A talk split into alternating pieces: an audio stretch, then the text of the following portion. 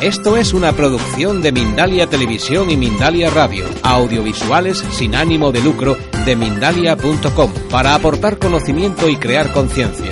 Mindalia.com, la primera red social de ayuda altruista a través del pensamiento. Eh, aquí habéis visto las diferentes ideas sobre cómo tiene que ser una educación. Me encantó lo que dijo ayer Emilio, la diferencia entre educar y formatear, formar o formatear.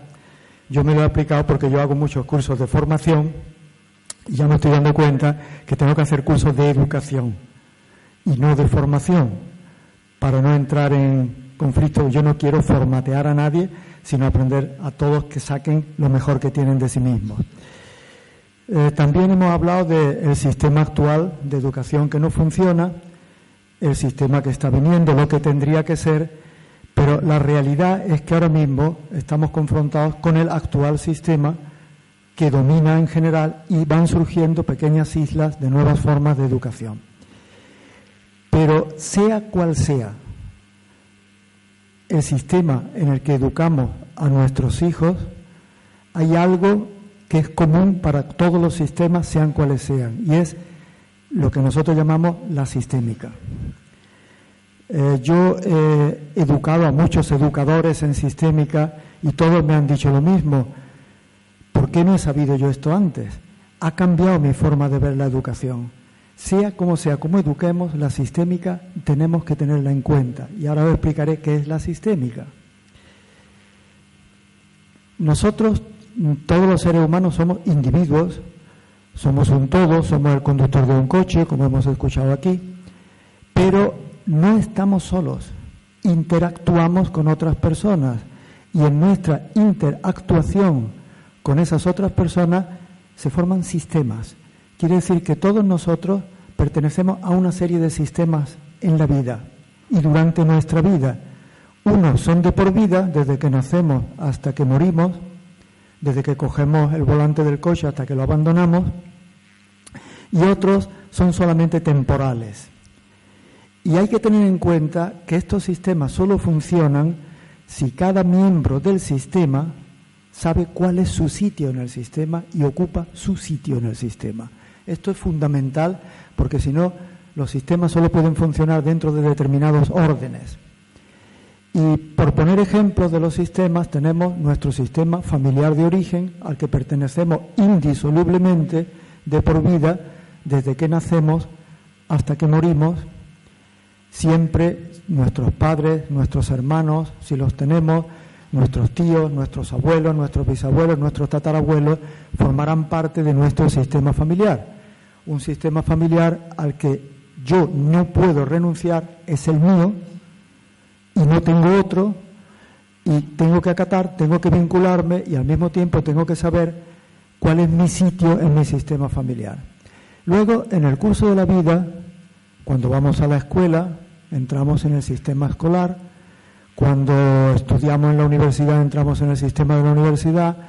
Cuando entramos en una profesión, entramos en nuestro sistema laboral. Cuando conocemos a otra persona, formamos una pareja, formamos nuestro propio sistema familiar. Y en los sistemas familiares todos tienen una dimensión. Y con una sola excepción, hay que tener en cuenta que todos son o más grandes o más pequeños que yo. Y yo tengo que saber eso. Y ya veréis por qué en la educación es muy importante tener eso en cuenta. Yo tengo que saber que mis padres siempre serán grandes con respecto a mí, independientemente de la edad que yo tenga. Yo tengo que saber que mis hermanos mayores son más grandes que yo, que mis hermanos menores son más pequeños que yo.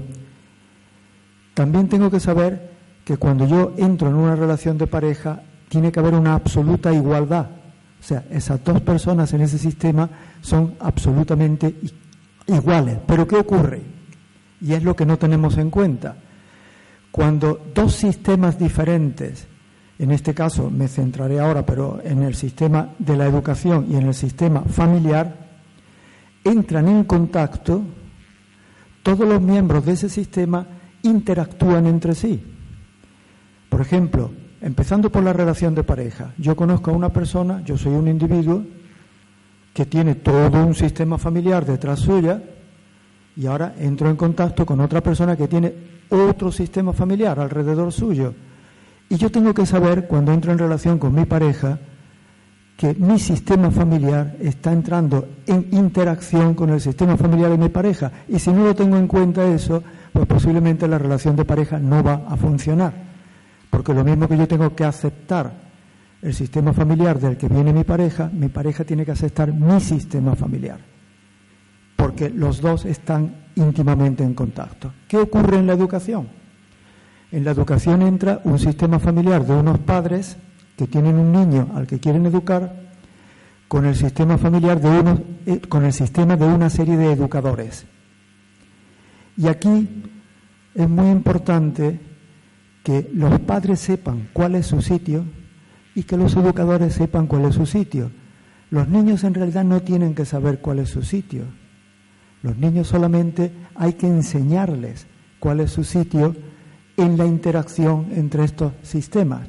Y en realidad, cuando yo como psicoterapeuta, yo soy médico, pero en los últimos 15 años de mi vida abandoné la medicina científica y me dediqué a la psicoterapia, a la psicología a la psicoterapia y a diferentes formas de terapia.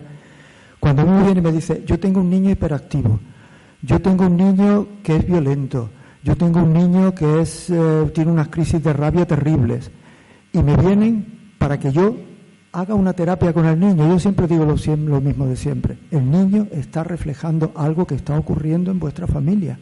Quien tiene que hacer terapia sois vosotros, padres. No es el niño el que tiene que hacer terapia, sois vosotros padres.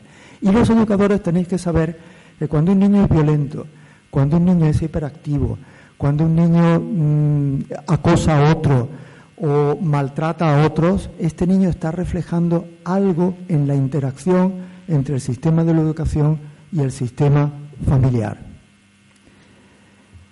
Entonces, ¿cuál sería el sitio que tienen que ocupar los padres en la interacción entre sistema familiar y sistema educativo? Los padres tienen que saber que no pueden descargar la responsabilidad de la educación de ese niño sobre los educadores. Y si sale mal decir, han sido unos malos educadores. Los padres tienen que ver a los educadores como un apéndice de lo que ellos hacen y tienen que respetar a esos educadores. Ellos serán, con respecto al niño, los más grandes, siempre. Quiere decir que son en dimensión sistémica más grandes que los educadores pero también tienen que respetar a los educadores y tienen que decirle al niño que ocupe su sitio con respecto a esos educadores, que va ahí para que le enseñen algo de sí mismo. Ideal sería que le enseñaran a autoconocerse, como hemos visto, pero desgraciadamente en la mayoría de los casos no es así, como sabemos. ¿Cuál sería la posición de los educadores? Y esto es muy importante.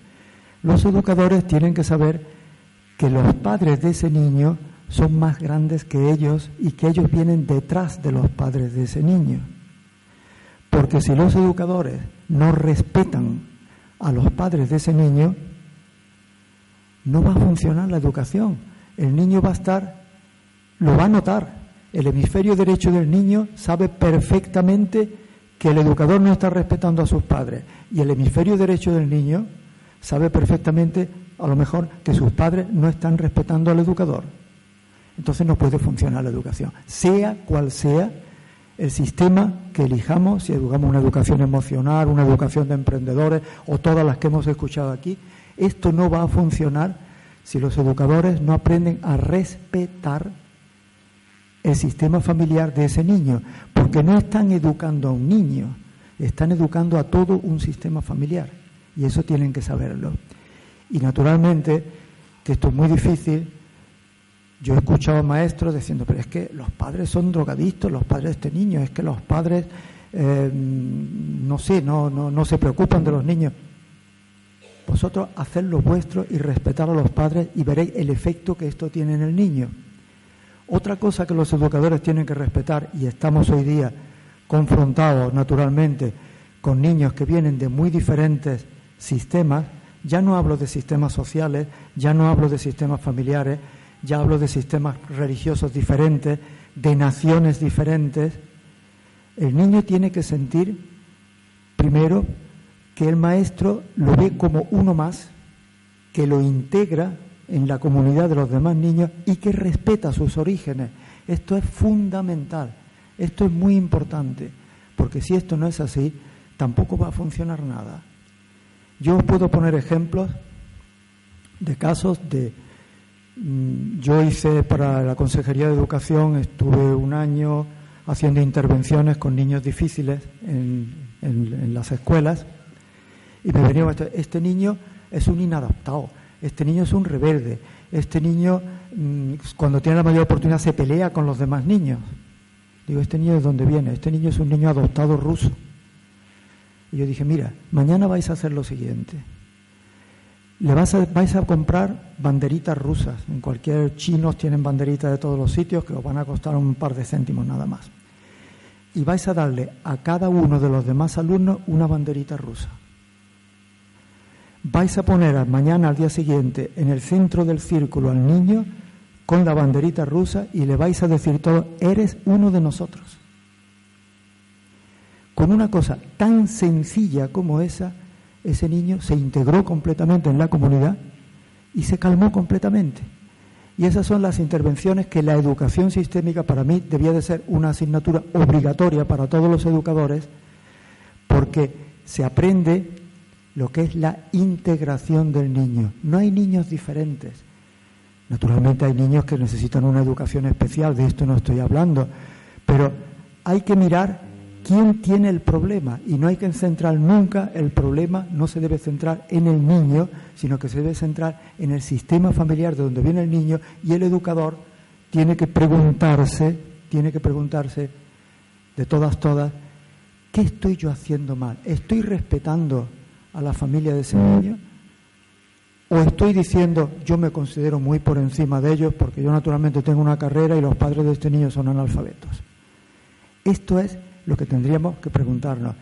Y si lo hacemos, con toda seguridad, que vamos a tener sorpresas de cómo estos niños van cambiando. Porque si un niño está perdido en su no integración en sentirse diferente a los demás, el niño no es responsable de esto. Responsables son los que le hacen sentirse diferente. Los padres que le dicen, niño, que tú eres mejor que todos los niños que van a la escuela. El niño no es responsable de que el padre diga eso y para el niño lo que el padre dice va a misa. Y el educador tiene que decir, este niño no es diferente. Y antes de acudir a un psicólogo o a un psiquiatra, mucho peor todavía, que lo etiquete de por vida como hiperactivo, como trastorno disociativo de la personalidad, o como, y después en la edad adulta vemos cuando viene a terapia dónde estaba la verdadera raíz del problema de esta persona, entonces en este caso creo que podremos tener éxito en la educación, sea cual sea el sistema educativo presente, pasado, presente, actual o futuro que elijamos. Muchas gracias.